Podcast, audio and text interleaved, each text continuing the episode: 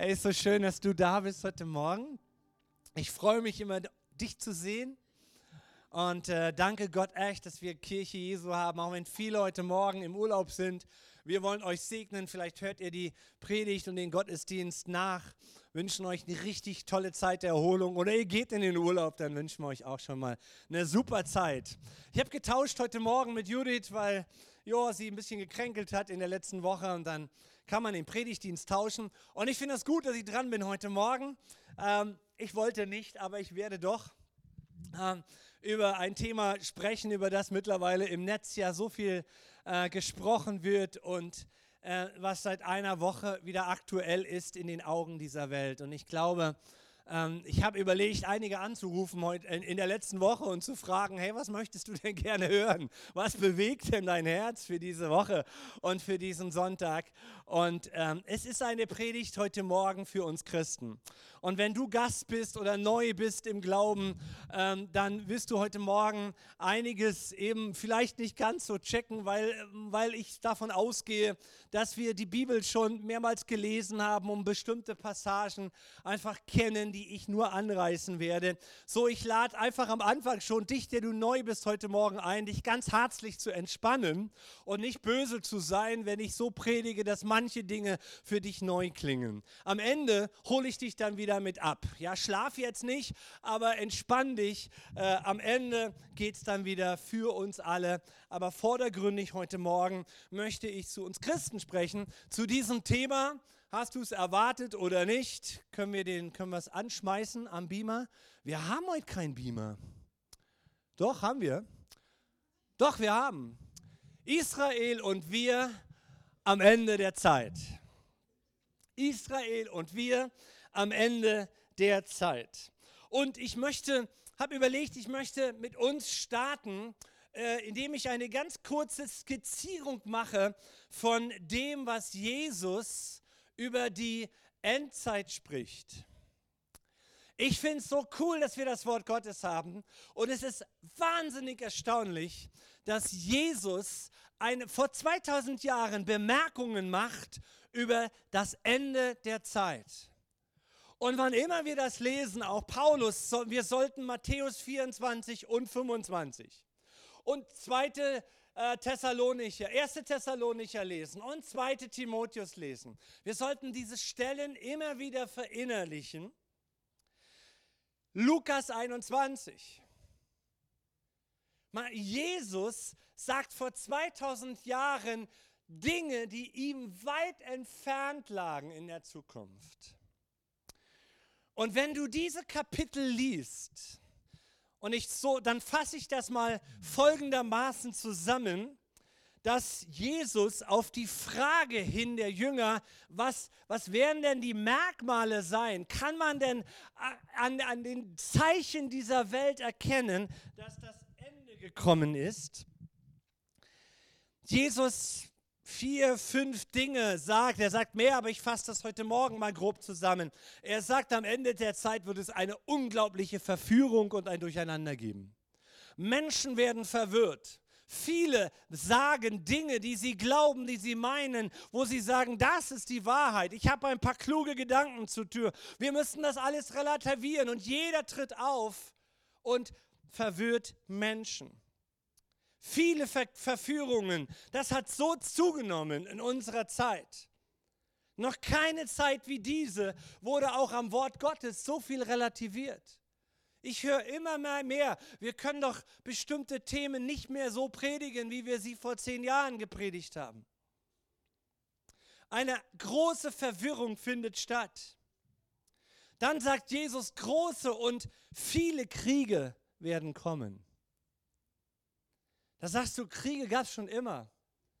Aber man hat irgendwie das Gefühl, dass man von, auf, von einem Höhepunkt eines Krieges zum nächsten geht. Irgendwie immer on top. 2022, sagt die Statistik, gab es 363 Kriege in, der, in unserer Welt. 363. Nationale Konflikte, kleinere oder größere gleichzeitig. Dann sagt Jesus, es werden große soziale Konflikte und Rebellionen stattfinden.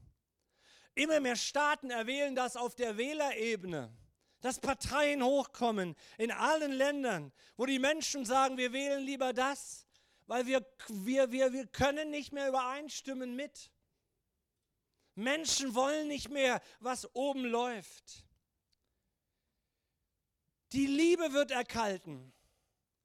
So viel Hass entsteht unter den Menschen, sagt Jesus.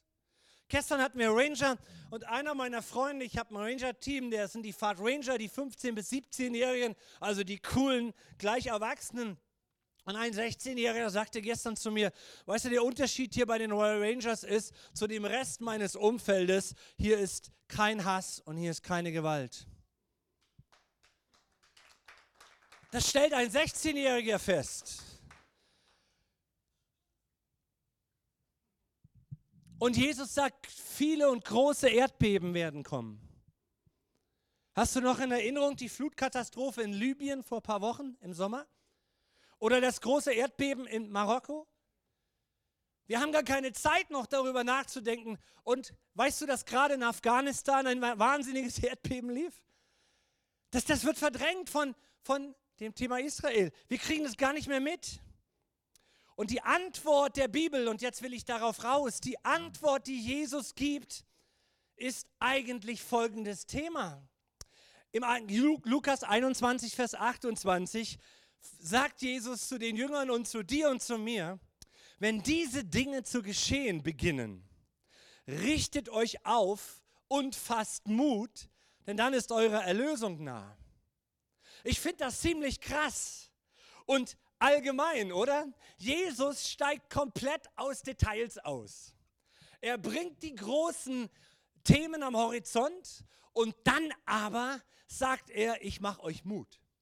Ich möchte, dass ihr Mut fasst. Das ist sein Thema. Leute, hey, habt Mut, ihr werdet Schreckliches hören, ihr werdet Schreckliches sehen, aber habt Mut, das ist die Botschaft. Und das ist die Botschaft an dich. Ob du Christ oder Gast bist, Gott spricht zu uns und sagt, hab Mut, wir müssen nur wissen, wie. Wie kriegen wir diesen Mut und diese Freude? Als Jesus ankündigte, in den Himmel zu gehen und über das Senden des Heiligen Geistes sprach, berichtet Lukas dann in seinem zweiten Teil seiner Geschichte, in der Apostelgeschichte, das, was die Jünger wie selbstverständlich wissen wollten. Er startet mit der Apostelgeschichte 1 und die Jünger haben eine Frage. Herr, ist jetzt die Zeit? Richtest du jetzt dein Reich auf? Kommst du jetzt als Messias? Ey, das war in ihrem Kontext völlig normal. Und Jesus antwortet wie folgt. Die Jünger wussten aus der Bibel, aus den Lehren, der Messias wird das Reich Israel, das Reich Gottes einmal wiederherstellen. Und du hast es schon hier auf der Folie, was Jesus sagt. Er sagt, es steht euch nicht zu, Zeitspannen und Zeitpunkte zu kennen, die der Vater festgelegt hat und über die er allein entscheidet. Aber wenn der Heilige Geist auf euch herabkommt, dann werdet ihr mit seiner Kraft ausgerüstet werden. Und das wird euch befähigen, meine Zeugen zu sein in Jerusalem, in ganz Judäa und Samarien und überall auf der Welt. Selbst in den entferntesten Gegenden der Erde. Krass, oder? Es gibt auch hier keine Zeitangaben von Jesus. Jesus fokussiert seine Jünger auf etwas Größeres, auf, auf was ganz anderes. Er sagt, ihr werdet Kraft bekommen und Leute, Leute, Leute, hört es, werdet meine Zeugen. Seid meine Zeugen. Zeugt von dem, was ich euch gesagt habe. Er sagt auch nicht, Leute, wisst ihr, das kommt ganz anders, als ihr denkt. Eure theologischen Konstrukte, die sind alle Schrott. Sagt er nicht. Sagt er nicht. Er blickt das, ihr, ihr blickt das ja alles nur aus eurer theologischen Herkunftsbrille. Sagt er nicht, geht er nicht drauf ein. Jesus sagt, Freunde, es hat euch nicht zu interessieren, wann Gott etwas tut.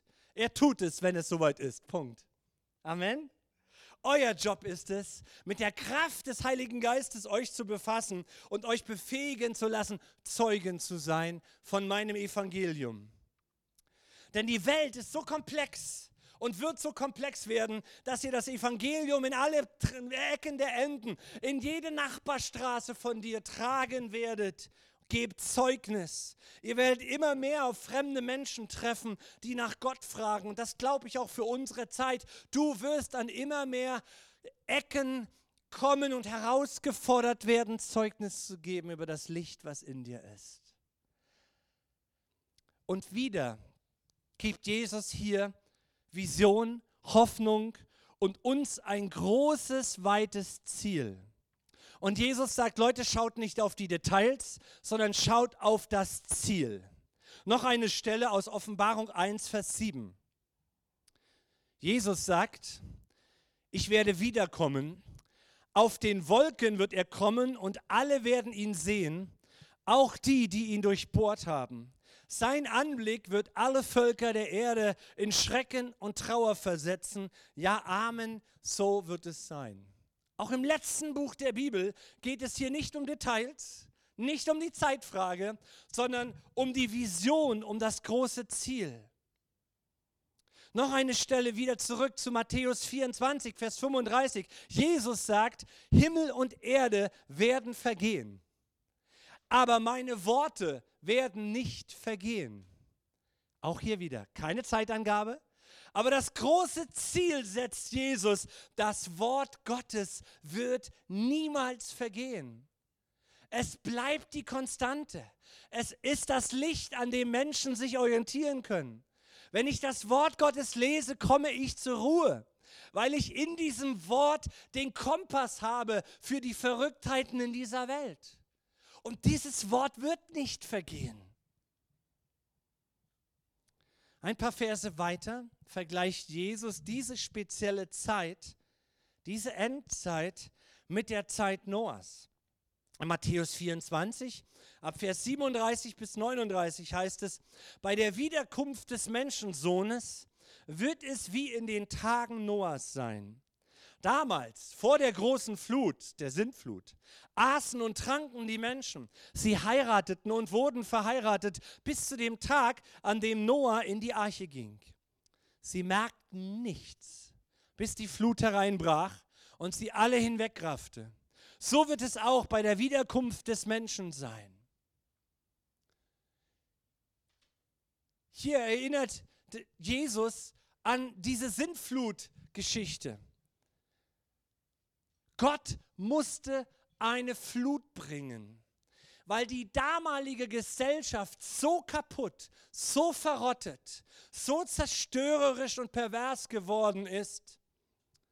Und dann sagt Jesus hier im Vers 39, sie merkten nichts. Da habe ich eine Frage an dich. Haben die Menschen damals gemerkt, dass Noah ein Schiff gebaut hat?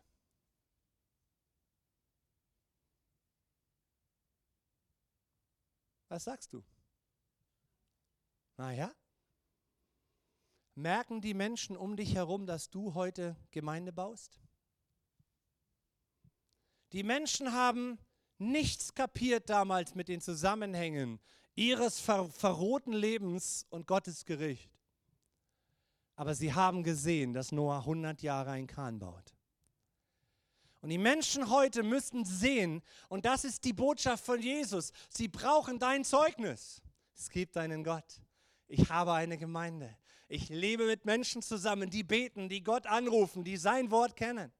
Die Menschen müssen es hören. Sie müssen einmal erinnert werden, wenn die Entrückung kommt, so wie viele glauben, dass Gott die Kirche Jesu einmal von dieser Erde wegnimmt, da müssen die Menschen, die da geblieben sind, sich erinnern, Mensch, da war doch mein Nachbar, der hat da, doch davon Zeugnis gegeben. Der hat seine 70 Jahre an der Kirche Jesu gebaut. Der war da, der ist jeden Sonntagmorgen ist der in die Kirche gegangen. Jede, jedes Mal, wenn ich mit ihm gesprochen habe, kam Freundlichkeit rüber, hat er von seinem Gott erzählt. Jesus sagt, am Ende der Zeit wird es sein wie bei Noah. Menschen müssen von dir sehen, dass du Licht bist. Du sollst sie nicht überzeugen, aber sie müssen sehen, dass Christus in dir lebt.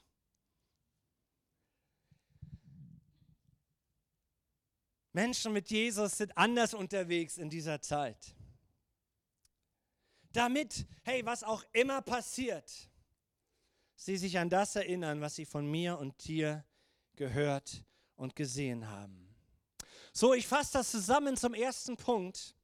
Wenn Jesus über die Endzeit spricht, enthält er sich Details und ermutigt und gibt eine Vision. Gott gibt eine Vision. Gott ermutigt, gibt Vision und Hoffnung und er gibt das große Ziel bekannt. Zeuge von mir, ich komme mal wieder und habe Mut. Und ich komme zum zweiten Punkt, den können wir gleich mit einblenden. Gott ist anders als wir Menschen, weil Gott hat einen Plan. Ich meine, wir haben ja auch Pläne, ja. Aber wenn ich so mich angucke, ich habe manchmal so, so, so, so, so, ich fange manchmal so Dinge an, ohne zu wissen, wo sie dann enden werden.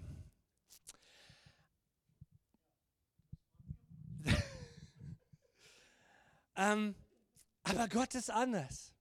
Meine Frau und ich reden manchmal so, so, so darüber, als wir so vor 35 Jahren gestartet haben, ja. Äh, habe ich doch nicht gewusst, wo ich mal heute landen werde mit meinen vier Kindern und meinen Enkeln und was auch immer alles noch kommt. Ja? Hast du nicht gewusst? Aber Gott ist anders. Gott hat einen Plan und jetzt müssen wir über Israel sprechen. Gott hatte und hat einen Plan mit Israel über Jahrtausende von Jahren. Und wir entdecken, dass sogar vor 2000 Jahren dieses Thema und diese Frage eine große Frage war. Denn der Apostel Paulus schreibt mehrere Kapitel im Römerbrief über dieses Thema. Und daran sehen wir, wow, das war aber richtig Treibstoff und Brennstoff für die Fragen der Jünger. Und ich lade dich ein, das mit zu, abzukopieren oder, oder dir aufzuschreiben. Ich lade dich ein, in diesen Tagen Römer 4 und 5 wieder mal durchzulesen. Denn in Kapitel, Römer, in Kapitel 4 und 5 erörtert Paulus, dass Israel die einzige Nation der Welt war, die Verheißungen bekommen hat. Da war ein Abraham und Gott hat diesen Mann erwählt und hat gesagt, dich erwähle ich, weil du, weil, weil du mit mir lebst, ohne mich groß zu kennen und ich gebe dir Verheißung. Und du sollst ein Segen sein für alle Völker. Ich werde dich segnen. Ich mache dich zu einem großen Volk. Das war Gottes Verheißung. Und dann bekamen sie über Jahrhunderte dieses Land. Sie wuchsen und wuchsen. Und seit 3000 Jahren lebt in diesem heutigen Streifen Israel das Volk Gottes. Seit über 3000 Jahren leben sie schon dort. Menschen, die damals Nachkommen von Abraham waren. Dann lesen wir in dem Alten Testament die Geschichtsbücher, wie sie das Land wieder verloren, weil sie Gott nicht folgten, wie sie wieder zurückkamen, wie sie es abermals verloren, wie ein Hin und Her kam in der Geschichte Israels bis zum 5. Jahrhundert vor Christus, dass sie sich aus der babylonischen, iran-irakischen Gefangenschaft wieder zurückbewegen konnten und in Israel ansiedeln konnten. Dann wurden sie besetzt von den Griechen, von den Römern.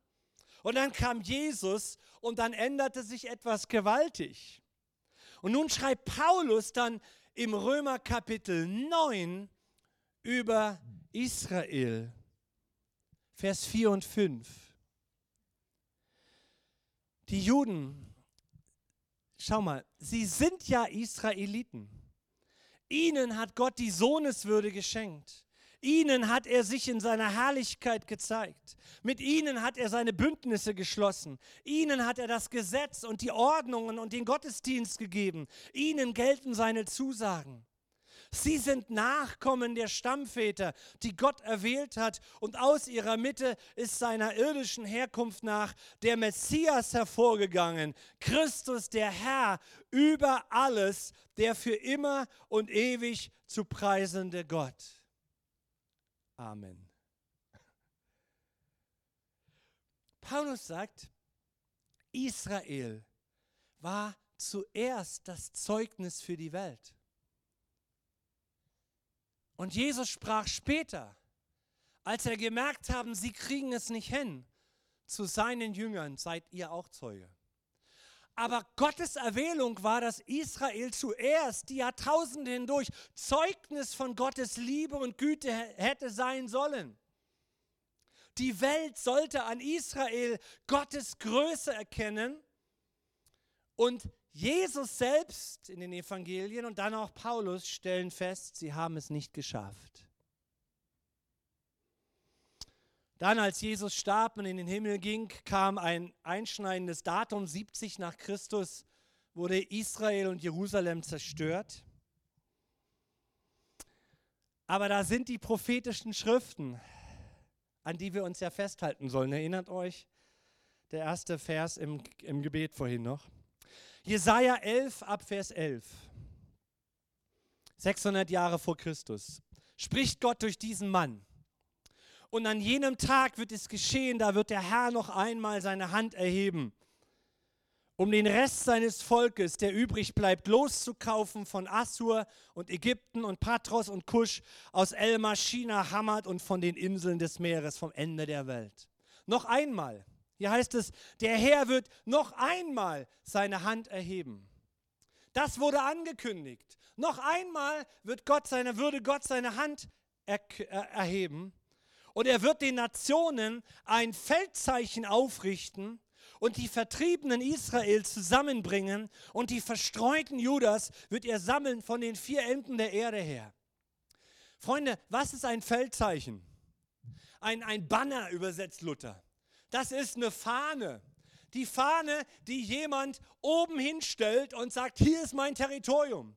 Und dann kannst du von weit her kommen und sagen, boah, da ist meine Flagge, da renne ich hin und dann bin ich im Schutzraum. Ein Feldzeichen, ein Banner ist ein Signal. Und Gott sagt, für die Welt werde ich Israel zu einem Signal der Hilfe und des Segens aufrichten. Das hat dieser Kerl 600 vor Christus gesagt. Und dann äh, Jesaja 66, Vers 8. Wer hat jeweils so etwas gehört? Wer hat dergleichen gesehen? Wird ein Land, kann ein Land an einem einzigen Tag zur Welt gebracht werden? Fragt Gott durch den Propheten 600 oder 300 vor Christus, je nachdem, wie wir es deuten. Kann eine Nation an einem Tag geboren werden? Denn Zion bekam Wehen und gebar auch schon seine Söhne. Ist das möglich, dass eine Nation an einem Tag geboren wird, sagt das prophetische Wort.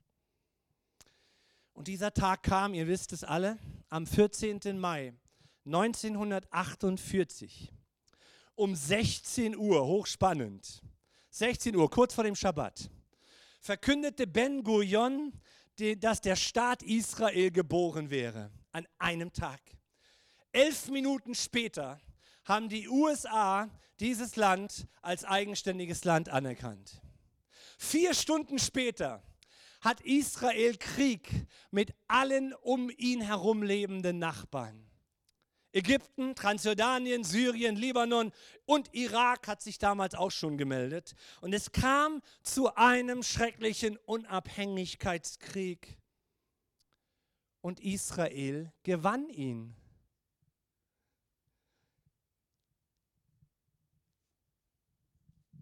Eine unglaubliche ungerechtes Verhältnis. Ein paar, ein paar Militärs und Panzer gegen eine überragende Armee der Feinde um Israel herum. Israel gewann es. 1948. Und seitdem ist Israel geboren und lebt. 1967 kam es zu diesem Sechstagekrieg und Israel gewann ihn.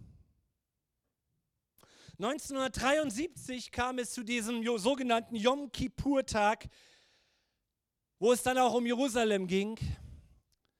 War an dem Yom Kippur-Tag im September, an dem höchsten Feiertag Israels, dem Versöhnungstag, wo sie die Versöhnung Gottes mit seinem Volk und den Menschen feiern, stiegen die Feinde nach Jerusalem ein und Israel gewann ihn. Bis heute haben wir viele kleinere, größere Angriffe und Kriege gehabt und Israel gewann sie, bis wieder 50 Jahre exakt nach dem Yom Kippur-Tag, Yom Kippur-Krieg. Auf den Tag genau, am Torahfest, am Ende des Laubhüttenfestes und der, der, der, des Yom Kippur-Festes, wo Israel die Erlösung feiert und der, das, sich an das Kommen des Messias erinnert, wird durch das schlimmste Massaker, was Israel nach dem Holocaust bis jetzt erlebt hat, Israel in einen Krieg gezogen. Und wichtig dabei ist, 1950 bereits wurde Jerusalem zur Hauptstadt Israels ernannt. 1950 war, ab dann war Jerusalem Hauptstadt von Israels. Jerusalem heißt übersetzt die Stadt des Friedens. Wie es schon bei David war, 1000 vor Christus. Jerusalem war damals die Hauptstadt Israels. Wie es schon bei Abraham war, als er dem König von Salem, die, die Vor Vorform von Jerusalem, auf dem Berg in Jerusalem begegnet und den Zehnten gab. Und ich persönlich glaube, dass es ein Hauptziel dieses Krieges ist. Es geht um die Frage Jerusalems. Weil es ist Gottes ewige Stadt des Friedens. Habt ihr das mitbekommen? Deswegen habe ich das auch hier vorsichtig hingeschrieben. Das wird bestimmt nicht der offizielle Name werden 2023. Aber die Hamas hat ausgerufen, das ist eine Al-Aqsa-Revolte.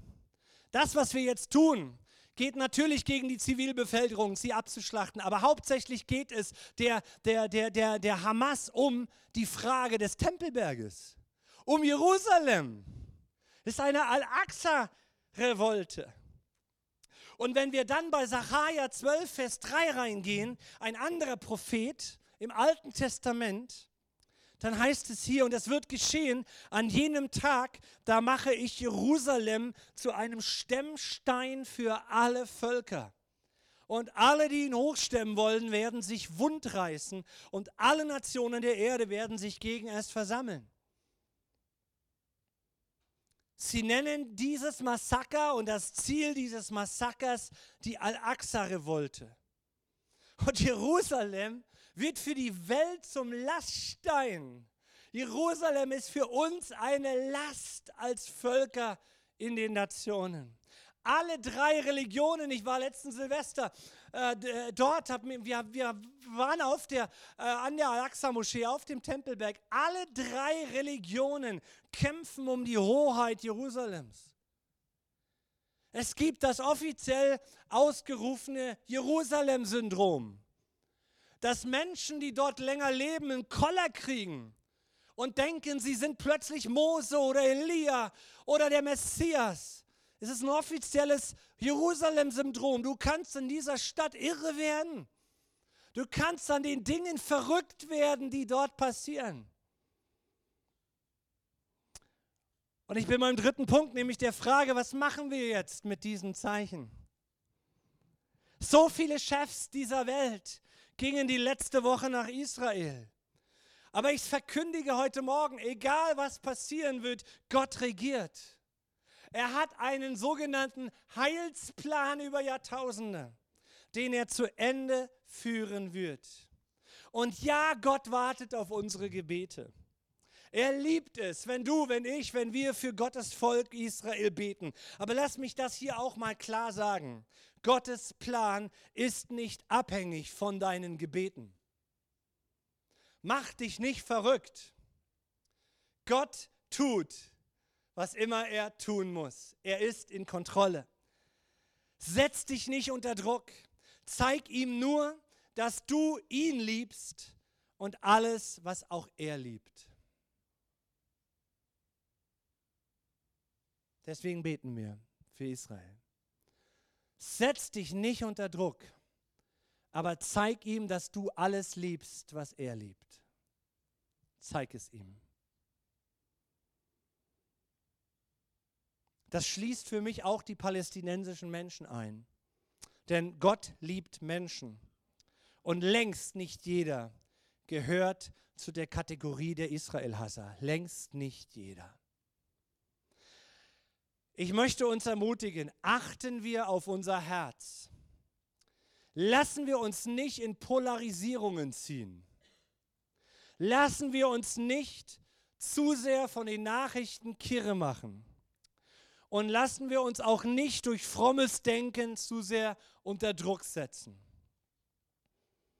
Es ist gerade so ein Trend. Manche suchen nach den besten Argumenten und dann sagt man, wir müssen beide Seiten vergleichen und beide Seiten abgleichen. Aber Gott hat keine zwei Seiten. Wer Menschen abschlachtet, kann mitnichten werden. Und wer sich verteidigen muss, weil er sonst vernichtet werden, kann mitnichten mit denen verglichen werden. Geht nicht. Auf beiden Seiten wird es jetzt furchtbare und tragische Verluste geben, Schmerzen geben, Traumata geben in beiden Lagern. Ich habe es vorhin zitiert im zweiten Petrus, da sagt Petrus, lass uns an der Botschaft des Evangeliums festhalten. Und jetzt die Frage, was aus dieser Predigt, was aus diesen genannten Bibelversen und Bibeltexten, was ziehen wir für Schlüsse? Das erste ist, freut euch. Jesus sagt, wenn ihr diese Dinge alle seht, bitte freut euch, denn eure Erlösung ist nah. Wir dürfen den Heiligen Geist bitten, dass er uns mit Freude erfüllt inmitten diesen, dieser chaotischen Welt. Den Zeichen der Natur, den Zeichen der Katastrophen und den Zeichen Israels. Zweitens, gebt und gibt Zeugnis von, von, von diesem menschenverliebten Gott und lade Menschen ein in eine Beziehung mit Christus. Das ist unser Auftrag. Sei mutig, freue dich und gib den Menschen Zeugnis, denn dazu ist die Christenheit jetzt da. Als drittes möchte ich uns mitgeben, habe eine gesunde Glaubensbeziehung zu Israel. Wenn wir den Römer Kapitel 9 lesen, dann entwickelt Paulus eine Dankbarkeitshaltung im Herzen Israel gegenüber.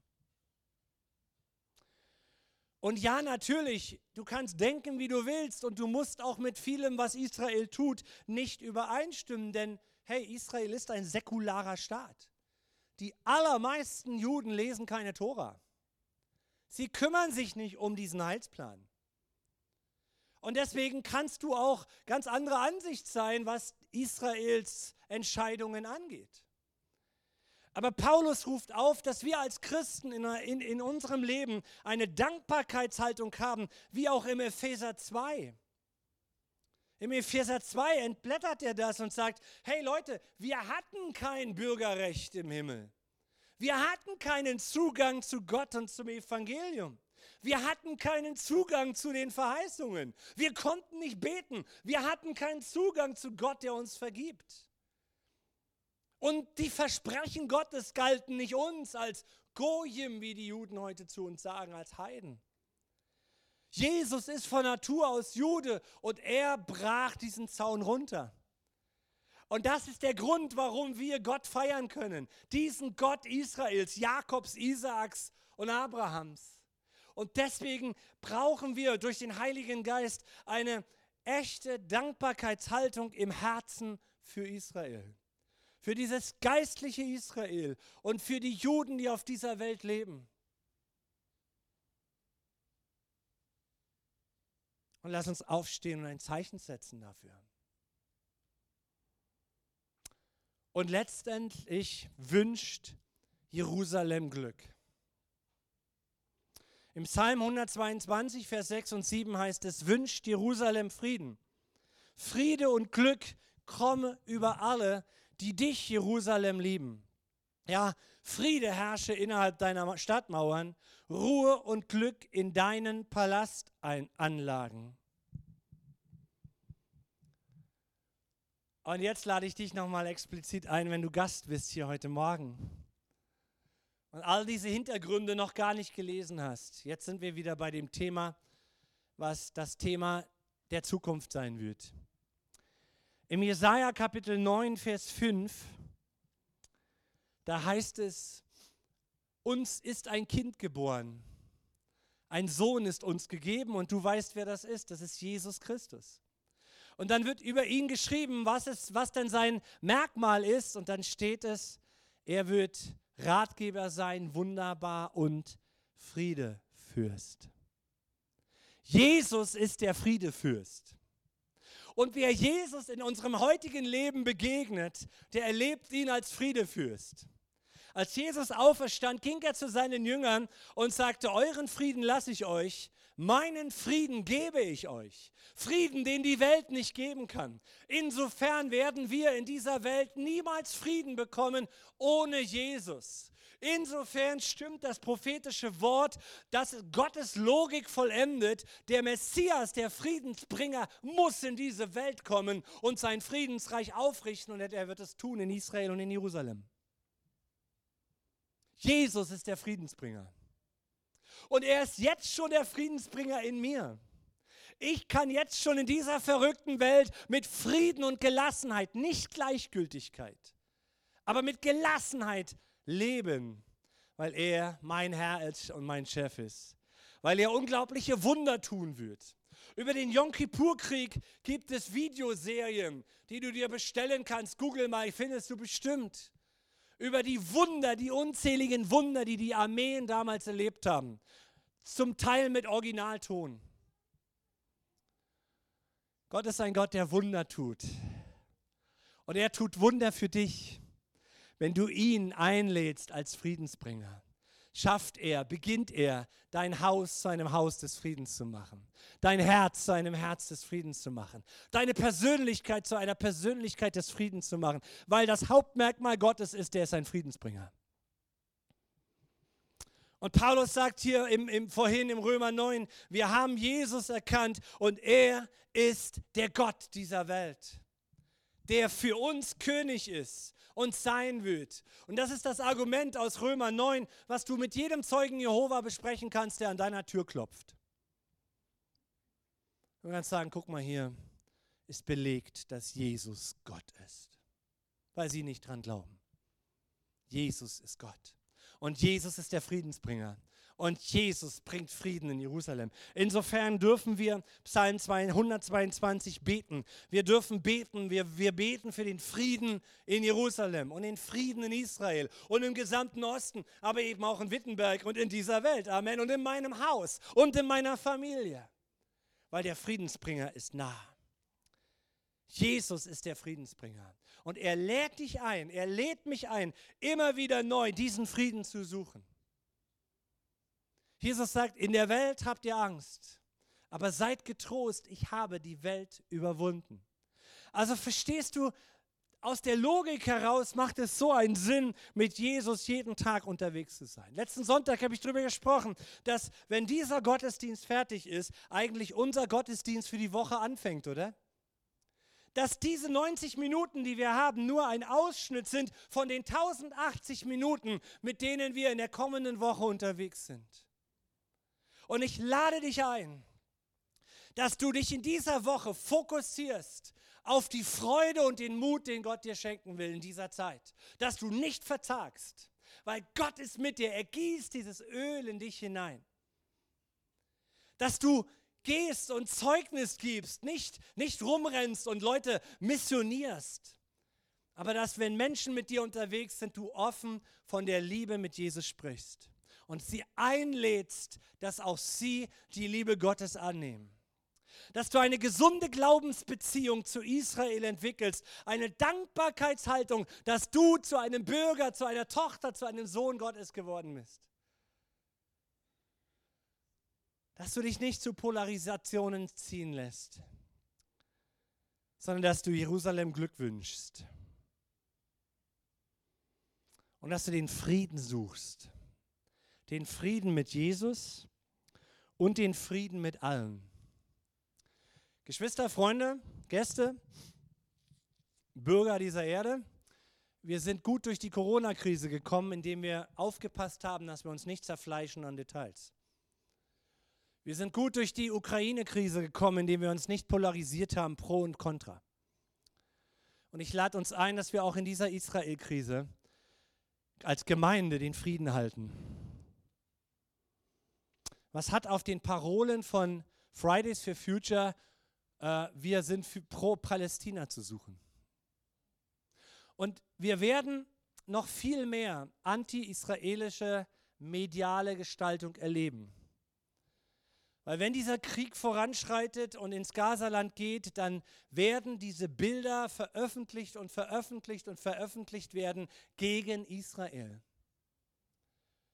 Und umso wichtiger ist es, diese fünf Punkte zu nehmen, ins Gebet zu gehen und zu sagen, mein Anker ist das Wort Gottes. Ich polarisiere nicht, ich habe ein Standing. Gott hat auch ein Standing, er liebt alle Menschen. Und wer will, dass sie zur Erkenntnis von Jesus kommen?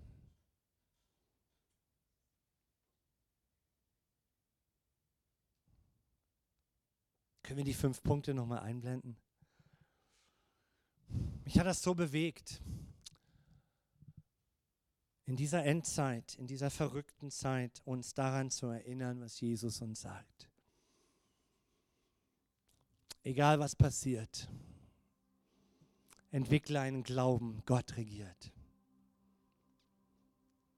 Freu dich, habe Mut, verzage nicht. Vielleicht können wir unsere Augen schließen und ins Gebet gehen und jeder persönlich mit dem Heiligen Geist jetzt seinen Weg gehen hier in, dieser letzten, in diesen letzten Minuten des Gottesdienstes.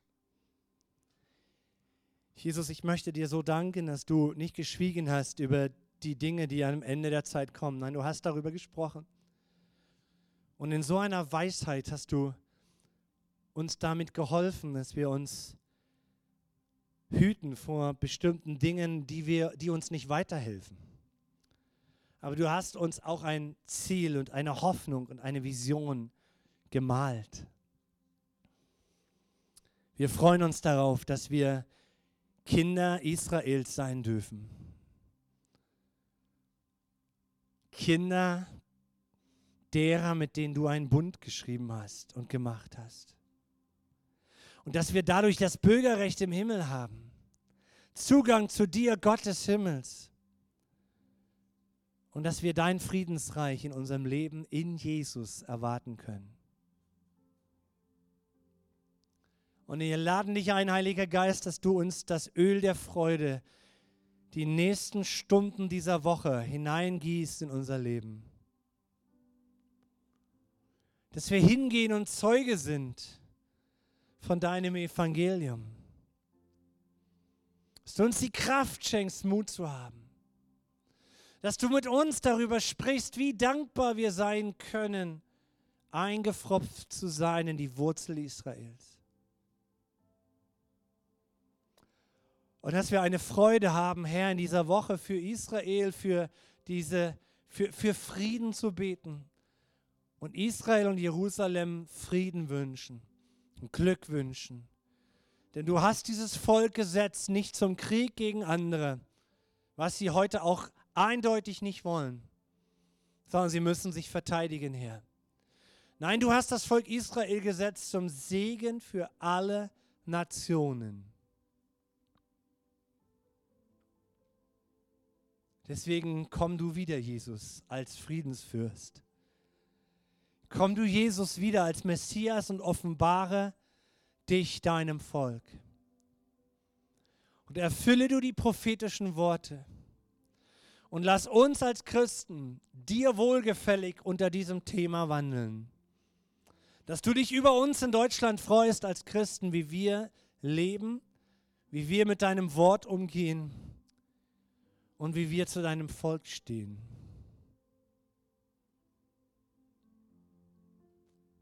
Wir segnen Israel noch einmal, Jesus, dass es dich doch erkennen möge in diesen Tagen. Die Juden auf der ganzen Welt, die jetzt in große Bedrängnis kommen.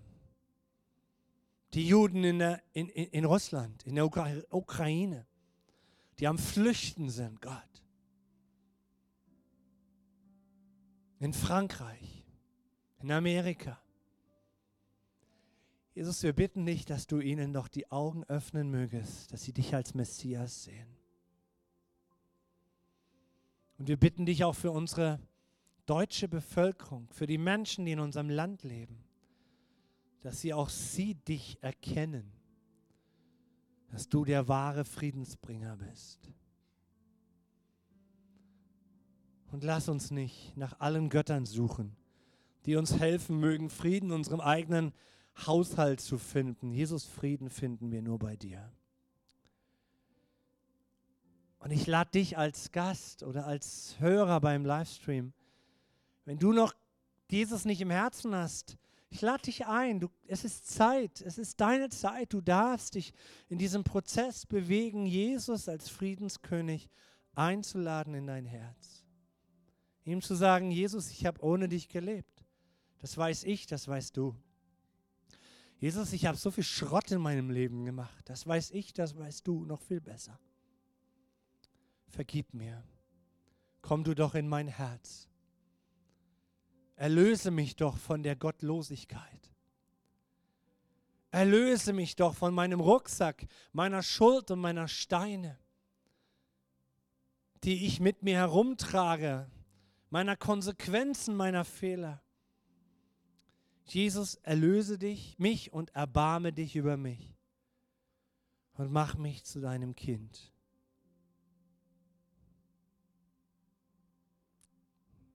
Ich lade dich ein, Gott lädt dich ein, dieses Gebet zu sprechen und es auszuprobieren in deinen kommenden 1080 Stunden dieser Woche.